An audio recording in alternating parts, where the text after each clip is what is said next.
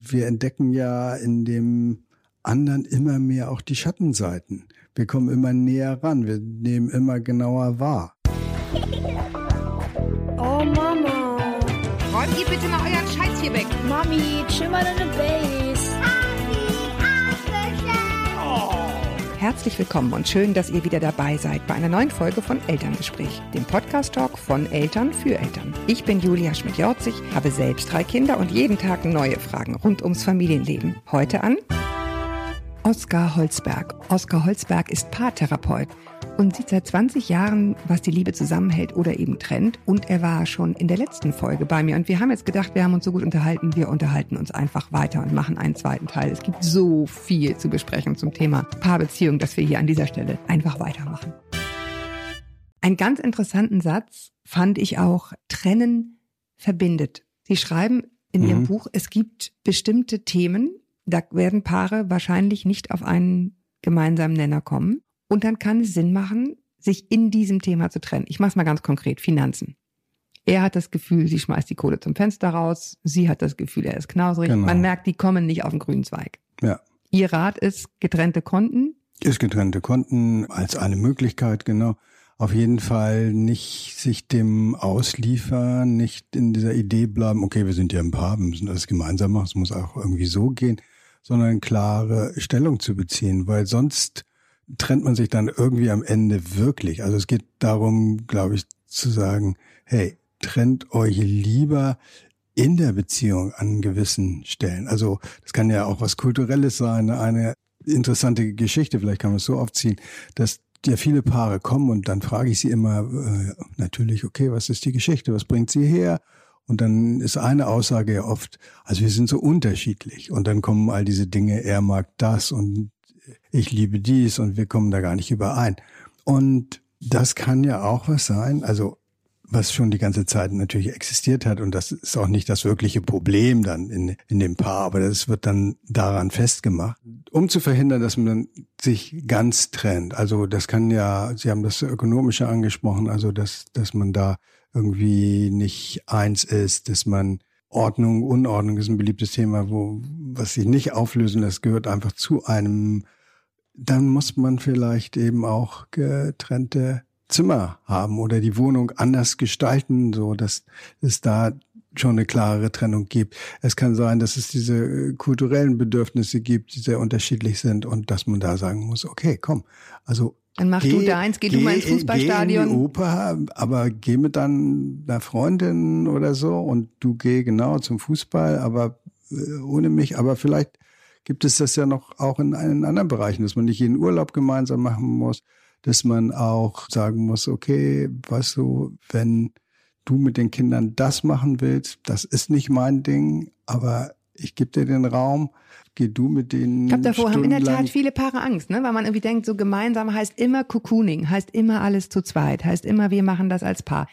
Und sie sagen, nö, also macht euch doch locker, bevor ihr am Ende ganz auseinander Ja, rennt. und vor allen Dingen ist es wichtiger aber auch, dass wir das nicht zu sehr in, in, nur ins Äußere ziehen. Also klar, macht, macht euer Ding, aber vor allen Dingen macht euch klar, also macht euch deutlich in der Beziehung, sagt, nee, das ist nicht das, was, was, wofür ich stehe.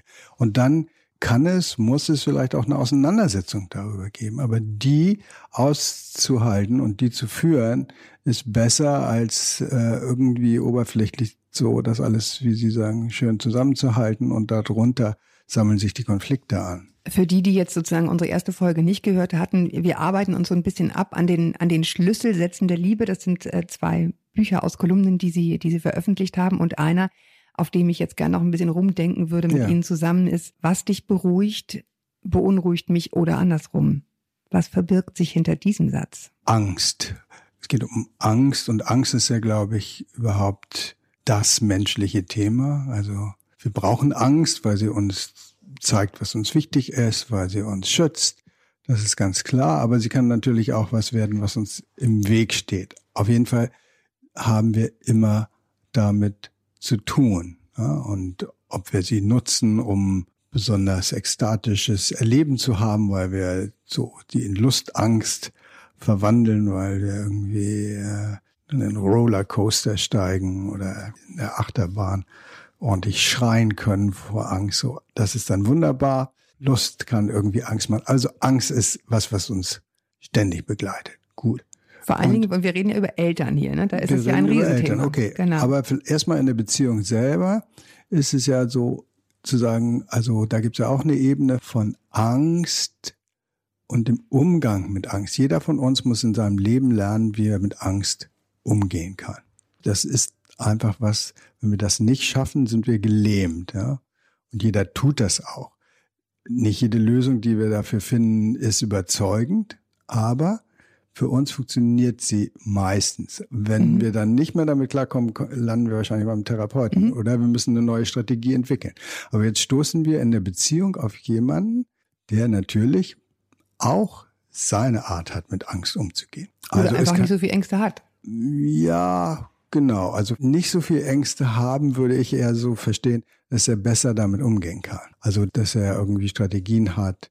Also, weil Angst zu, wenn jemand keine Angst hat, der überlebt nicht lange. Also, wir, wir wissen, ja. Wir, Ha- Hat schon was, ja. Nein, nein es, ich, mir fällt jetzt der, der, der Fachbegriff dafür nicht ein, aber es ist tatsächlich so, dass, dass wir sagen, wir sind eigentlich als Menschen diejenigen, die überlebt haben, weil unsere Ahnen, oder weil wir sind heute hier, weil unsere Ahnen besonders viel Angst hatten. Also weil die, die irgendwie gedacht haben, da liegt doch ein Stock, den nehme ich einfach. Und das war Wurden aber kein Stock, Schlange gebissen, war genau. die Schlange, genau. Die haben nicht überlebt, währenddessen die, die gedacht haben, auch bei dem Stock, hm, erstmal vorsichtig einen Stein drauf, oh, ist ein Stock, kann ich mir nehmen, die haben überlebt. Also Angst ist was äh, Überlebenswichtiges. Und wir sind eher in einem positiven Sinne so ängstlich. Das heißt, es gibt sicher Leute oder Menschen, die, die eben besser damit umgehen können.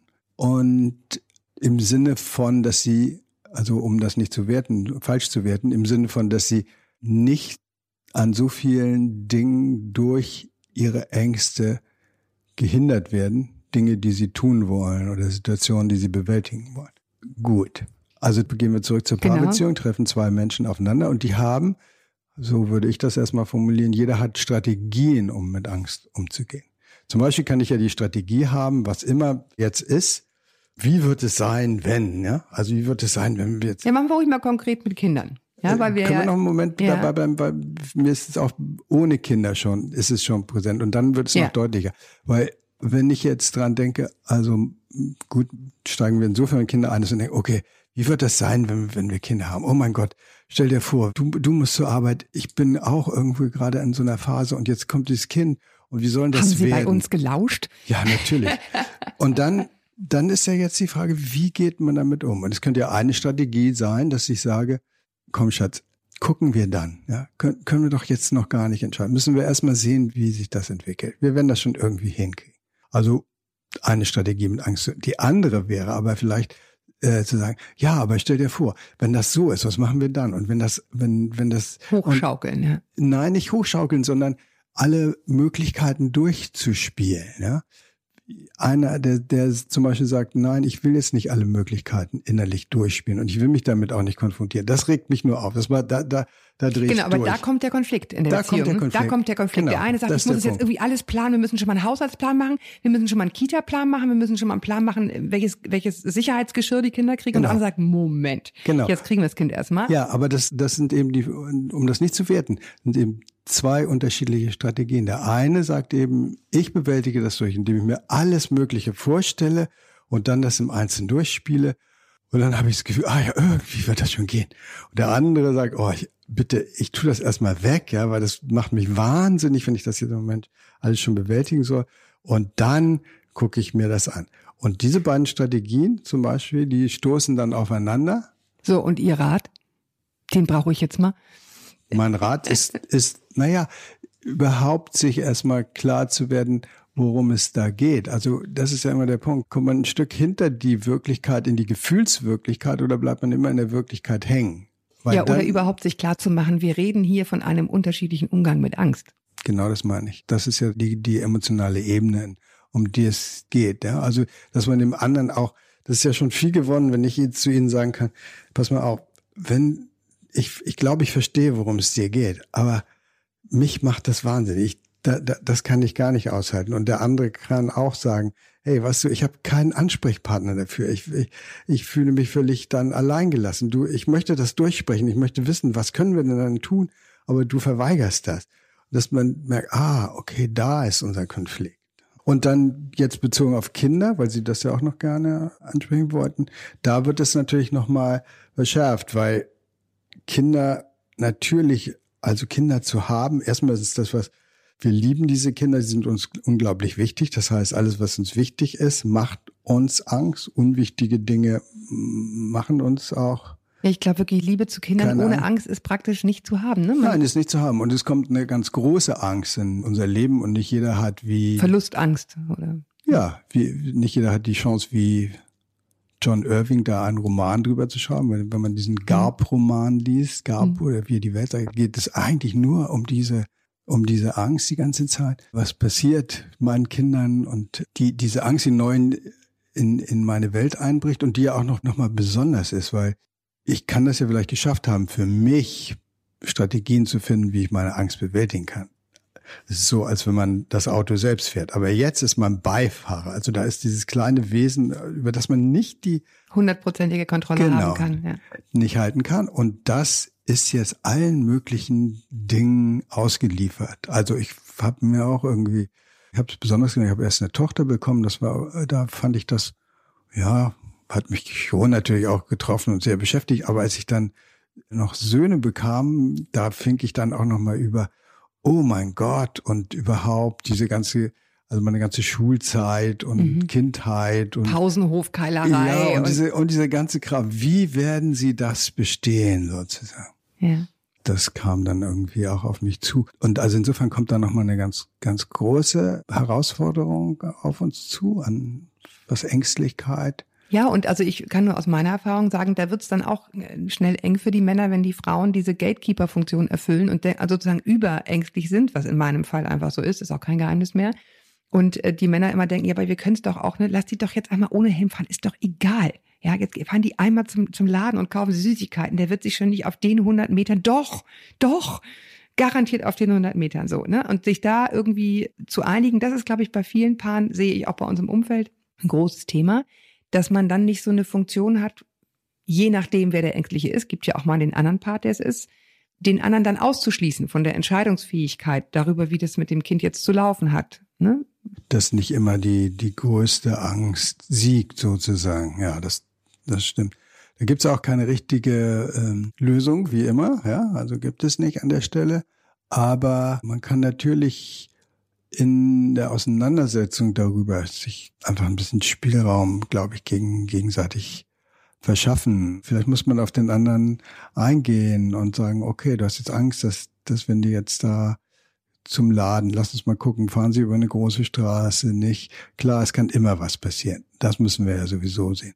Aber wollen wir uns das nochmal angucken? Wollen wir nochmal zusammen vorher abfahren? Die, wir, ja, ja, aber warum nicht? Warum dem anderen da nicht auch entgegenkommen? Also einfach das auch ernst zu nehmen. Ich glaube, die Angst löst sich ja auch, wenn, wenn, wenn wir sie, wenn wir sie ein Stück ernst nehmen, wenn ich nicht damit Ja. allein gelassen werde. Ja, also so darauf auch als Partner dann auf die Angst des, genau. des anderen einzugehen. Denn die Schwierigkeit besteht ja häufig dann darin, dass der andere das Gefühl bekommt, ich spreche ihm die Kompetenz ab. Dabei geht's ja gar nicht darum. Es geht darum, dass man einfach Schiss hat.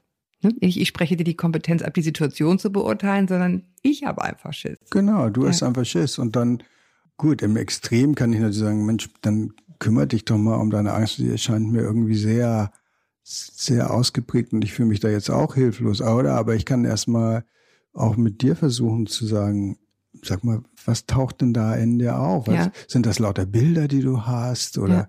was für Gedanken sind das? Oder hast du da eigene Erfahrungen? Oder Ja, wie also- kommt das? Oder wie gehst du überhaupt mit? Also dann, das ist ja nochmal ein Sinn. wunderbarer Punkt auch für Eltern zu lernen. Interessant, wie gehst du denn eigentlich mit Angst um? Und, und wie gehe ich eigentlich mit Angst um? Weil das ist ja jetzt auch was, was wir unseren Kindern wieder vermitteln. Mm, ja? genau. Die lernen Da. ja an uns, Das ist toll, dass Sie das sagen. Angst umgehen. Genau, also das ist übrigens, äh, um es mal ganz deutlich zu sagen, habe ich auch schon an anderer Stelle, deswegen kann ich es jetzt hier auch nochmal verraten, ich habe so eine Therapie gemacht, genau aus dem Punkt. Ja. Weil ich mir dachte, jetzt kommt der Punkt, wo ich denen ständig irgendwie mitgebe, oh, das ist gefährlich.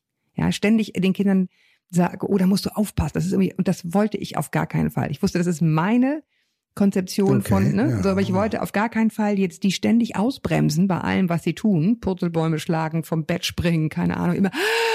Ne? Ja, so, das, ja, das kann es ja. nicht sein. Also das heißt, hat geholfen. Ja, hat geholfen. sehr schön. Also Bisschen. man, man könnte das auch sehen, dass sie dadurch, das ist ja das, was man auch durch Kinder immer hat, diese wunderbare Spiegelung, ja, dass, dass sie nochmal ist nicht immer wunderbar, Doch, aber naja, doch Ja. wunderbar schon. Man ist nicht immer schön, was man sieht, aber, aber die wunderbare Hm. Spiegelung hat man schon. Und dass sie da sozusagen gemerkt haben, wow, meine Art, meine Strategien, meine Wege mit meiner Angst umzugehen, sind nicht so richtig überzeugend, auch für mich selbst nicht. Und haben offenbar die Chance genutzt, da nochmal was zu machen. kann ich nur empfehlen. Ja. Kann ich nur empfehlen. Hat, hat zumindest ein bisschen geholfen. Ein weiterer Satz. Mhm. Was Paare zusammenbringt, bringt sie auch wieder auseinander. Ja. Wir haben im ersten Teil gesprochen darüber, dass wir eigentlich alle immer wieder dieses Gefühl haben wollen, Schmetterlinge, Aufregung, verliebt sein. Das, das ist, wonach wir uns eigentlich auch sehnen. Klammer auf Nebenbindung, Klammer zu. Und das ist ja meistens, oh, der ist so spannend, der ist irgendwie so anders. Ne? Ich bin so sicherheitsliebend, aber der ist irgendwie so, der wagt was. Und das, sagen Sie, ist dann am Ende ein Problem? Und wenn ja, wie kriegen wir es gelöst? Ähm, wenn wir zusammenkommen, dann haben wir natürlich noch sehr wenig Wissen über den anderen, aber viele, viele Bilder. Und wir gucken dann oder wir verlieben uns vielleicht auch in das Bild, was wir uns geschaffen haben.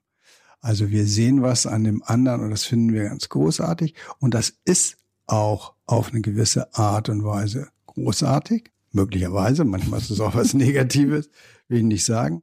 Aber ich muss vielleicht ein bisschen mal an, einem konkreteren Beispiel machen, um das zu sagen. Also ich kann vielleicht einen Partner treffen und wir treffen ja auch diesen Partner jetzt meistens, wenn das nicht unsere aller, allererste Liebesgeschichte ist, schon in einem Kontext, also in der sogenannten seriellen Monogamie. Das heißt, wir haben gerade eine Partnerschaft gehabt und jetzt nach einer gewissen Zeit oder unmittelbar gehen wir in die nächste. In dieser vorigen Partnerschaft sind uns einige Dinge begegnet, die fanden wir gar nicht so toll. Die werden wir unbewusst vermeiden, wenn wir in die nächste Partnerschaft gehen. Mhm. Das heißt, ich werde mir da jemanden suchen, der eben ganz anders ist. Nehmen wir ein Beispiel. Also ich war in der Partnerschaft und ich fand meinen Partner zu anhänglich und dauernd wollte der Alles oder die was von mir und immer was zusammen machen. Und außerdem war er so empfindlich und ein falsches Wort und Mhm. alles war wieder für Tage irgendwie anstrengend. Wow. So, dann treffe ich jemanden und der wirkt sehr unabhängig und sehr selbstbewusst. Und ich habe das Gefühl, okay, also um den muss ich mich nicht in dieser gleichen Form kümmern, ob mir das bewusst wird oder nicht, aber das hat auf jeden Fall eine hohe Attraktion für mich. So, jetzt habe ich also jemanden, der ist abgegrenzter, der ist selbstständiger, der macht mehr sein eigenes Ding. Und mit dem gehe ich jetzt die Partnerschaft ein. Und möglicherweise sogar ganz besonders aus diesem Grunde. Und nach 20 Jahren denke ich irgendwie, Nach 20 Jahren denke ich irgendwie, verdammt nochmal, der kümmert sich gar nicht um mich. richtig, wir haben Immer überhaupt geht er alleine mit seinen Freunden saufen. keine richtige Verbindung ist da, der könnte auch mal zugewandter sein, der macht immer sein eigenes Ding. Alles muss man aus ihm rausholen, ständig muss man ihn auf alles ansprechen, so. Naja, dann wird das eben genau zum Problem. Also das war ja in diesem Satz ausgedrückt, Ja. dass man sich deswegen dann trennt, was man, was einen so zusammengeführt Aber hat. kann man dann wieder zusammenfinden? Also ich meine, mit Ihrer Erfahrung als Paartherapeut, Paare, die mit dem Thema kommen, und ich schätze mal, alle kommen auf eine gewisse Weise mit dem Thema, kann man dann wieder zusammenfinden, wenn man denkt, so, nee, also jetzt genau das, was ich früher toll fand, das geht mir jetzt so auf den Zeiger. naja, das Keine Ahnung, kann, kann auf Partys allein unterhalten. Ne? Klammer auf, jetzt komme ich nie zu Wort. Ja, Genau. Naja, das ist ja, das hatten wir ja also auch schon angesprochen, dass, dass so eine Beziehung eben nichts Statisches ist, sondern eine Entwicklung haben muss und eine Entwicklung hat.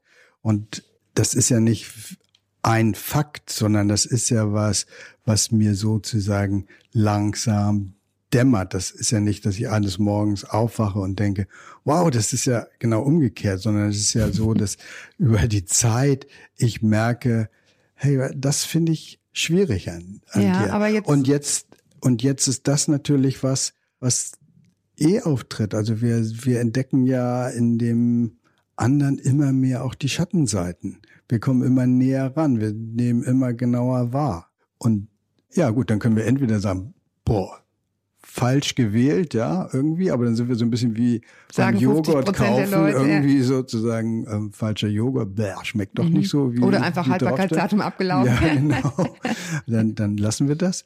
Oder aber wir, das ist dann sozusagen so ein doppelter Prozess. Wir müssen uns einerseits dann mit dem Partner über, auseinandersetzen, darüber auseinandersetzen und andererseits aber auch uns innerlich damit auseinandersetzen. Also wo sind unsere Ansprüche? Ich glaube, das ist überhaupt das Thema. Sich also, selber klar werden. Ne? ja, also wo sind unsere Ansprüche? Was sind eigentlich unsere Ansprüche?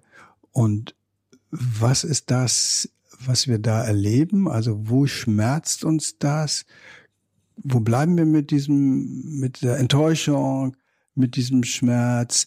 Ist unser Partner zum Beispiel jemand, der das hören kann? Oder sind wir überhaupt jemand, der ihm das auch mitteilen kann? Und wenn Ja, und kann ich damit leben, ne? Weil ändern wird man es wahrscheinlich dann nicht mehr. Sie werden jetzt nicht aus dem Alleinunterhalter ein, schn- ein stilles Wasser machen und Nein, aber natürlich gibt es auch einen gewissen Verhaltensspielraum. Natürlich werde ich das nicht aus dem machen, aber wenn der, wenn, wenn es eine Offenheit gibt, und darum geht's ja dann letztlich in der Beziehung, eine Offenheit, dann bin ich auch als der Alleinunterhalter in der Lage, irgendwo auf ein Zeichen hin oder weil es mir bewusst geworden ist aus unseren Gesprächen, auch den Raum ein Stück mehr zu beschützen. Ich werde kein völlig anderer werden. Das ist natürlich Quatsch, aber alleine, wenn, das macht ja immer den Unterschied. Wenn ich jetzt wahrnehme, hat sich zweimal gestoppt an dem Abend. Und dann freut man sich schon. Ja, dann fühlt man sich gesehen, dann geht man eher, Ja. geht man leichter in diese Verbindung. Also, das sind ja nicht die großen Veränderungen, die wir letztlich Sondern die Gesten letztendlich, ne? Auf eine gewisse Weise. ja, ob wir uns ge äh, respektiert, gesehen, in, in, äh, also ob wir das Gefühl haben, das ist so ja quasi der Satz, um den es dann immer geht, dass wir den anderen erreichen. Hm? Da, also, mit, mit den eigenen Bedürfnissen. ja, Sie, Sie hatten ja schon angesprochen, dass es, dass es in Beziehungen eben sehr stark um dieses Bindungsgefühl geht und dass, dass wir uns positiv gebunden fühlen, dass wir einen Platz haben in der Welt. Das ist diese Bindung. Und die Bindung spüren wir daran, ob wir den anderen für unsere Bedürfnisse, für das, was wir sind, erreichen können. Ob wir da ankommen, ob wir da eine Resonanz finden, ob das irgendwie was ist, was den anderen bewegt. Weil wenn nicht, dann haben wir das Gefühl, wir sind Ja, ihm dann ist es egal tot, ne? oder Dann so. ist die Beziehung Genau. letztendlich. Aber wenn es ihn erreicht und wenn, wenn er das aufnimmt. Sie, Sie machen das so lange. Ich meine, es ist jetzt ein bisschen so, als würde ich einen Zahnarzt fragen, macht es Sinn, zum Zahnarzt zu gehen? Aber ich frage Sie jetzt trotzdem, die Leute, die zu Ihnen kommen, haben Sie das Gefühl, Sie können helfen? Ja, also vielleicht nicht, nicht in dem Maß, wie sich das manche dann, dann vorstellen. Manchmal kann man auch, jetzt hätte ich fast gesagt, kann man auch nicht helfen, aber es ist, glaube ich, Blödsinn. Also helfen kann man immer oder sagen wir, ich würde lieber immer sagen, Lindern. unterstützen irgendwie so, ja. Also kann man natürlich als helfen bezeichnen.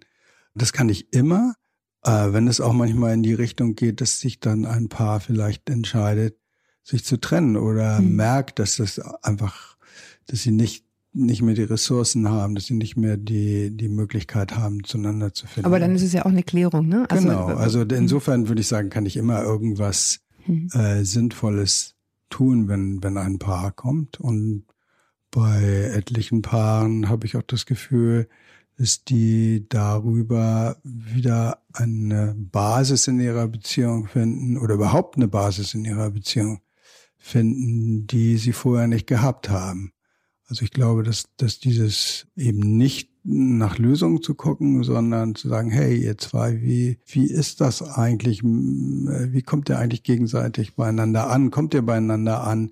Und das überhaupt in den Fokus zu rücken und dem Paar deutlich zu machen und Ja, und auch, da dass es vielleicht begleiten. gewissermaßen so eine Art Handwerk auch ist, an der Beziehung was tun zu können. Also während man vorher denkt, ja, wir müssen da gar nicht drüber reden, weil je mehr wir reden, desto schlimmer wird's eigentlich nur. Es ist irgendwie so, man muss das irgendwie hinkriegen oder halt nicht.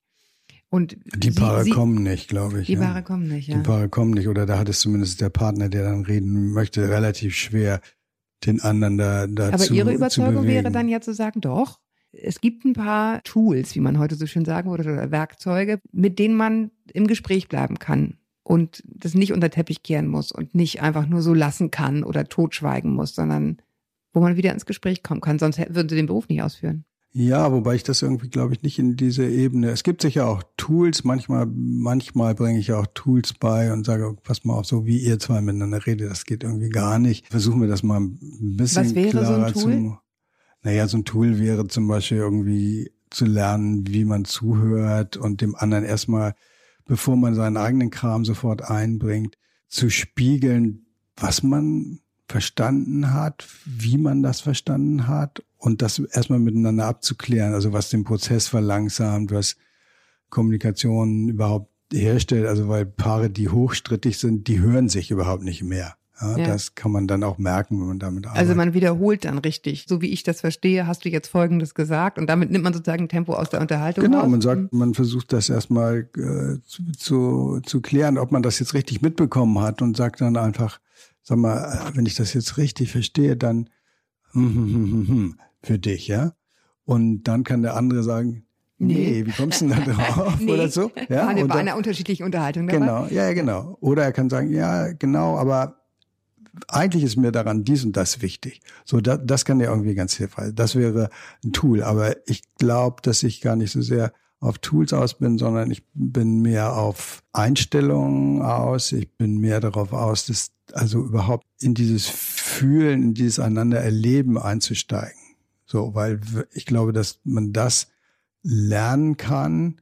Und wenn man das lernt, ich bin ja jetzt kein Pädagoge, der es denen beibringt, sondern ich mache es einfach, glaube ich, oder versuche es Mhm. zumindest mit den Paaren zu machen. Und in dem Moment, wo sie das mit mir gemeinsam machen, kriegen sie das schon irgendwie einen Geschmack dafür oder kriegen ein Gefühl dafür und können da auf ihre Art anknüpfen. Also weil ich, ich glaube einfach, dass Menschen ja unglaublich kreativ und kompetent sind auf eine Art, wenn man Wenn man es weckt. Wenn man es weckt und wenn, wenn sie dann sich den Raum dafür nehmen. So, Ja. ne? Herr Holzberg, wenn wir jetzt nicht aufpassen, dann sind wir auch bald 20 Jahre verheiratet, wenn wir hier so weitermachen. Es gibt so viele Themen, wir könnten immer weitermachen. Ja, ich, ich danke Ihnen, dass Sie sich die Zeit genommen haben, jetzt noch länger mit mir zu sprechen und Es war mir ein Vergnügen. mir Wunderbar. auch. Vielen, vielen Dank. Und ja, ich hoffe, ihr da draußen könnt was daraus mitnehmen in, in eure Partnerschaften, Beziehungen oder Ehen hinein und ein paar Anregungen. Vielleicht gibt es auch bei euch ein paar Therapeuten um die Ecke, den man kontaktieren kann, wenn es brennt. Oder ihr probiert es einfach so und hört hier richtig schön in den Podcast rein und nehmt viel daraus mit. Ich danke euch sehr fürs Zuhören. Ich danke Ihnen nochmal sehr fürs Kommen. Danke Ihnen auch. Und wer sich jetzt wundert, warum wir das Thema Sex ausgeklammert haben, habe ich extra gemacht.